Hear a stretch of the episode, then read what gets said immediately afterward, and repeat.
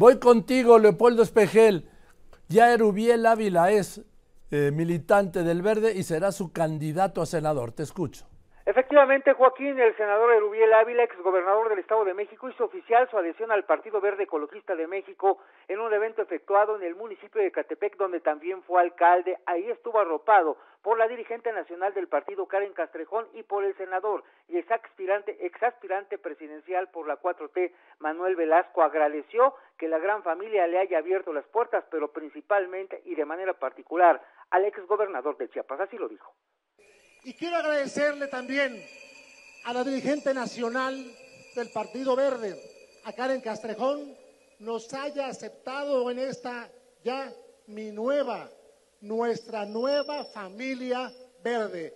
Gracias, Karen. Aunque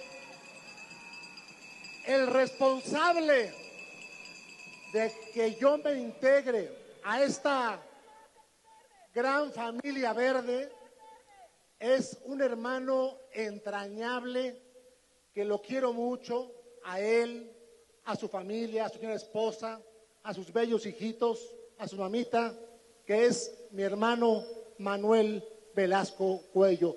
Gracias hermano. Tú me animaste desde cuándo para estar aquí en esa familia verde y aquí estaré con lealtad siempre para ti.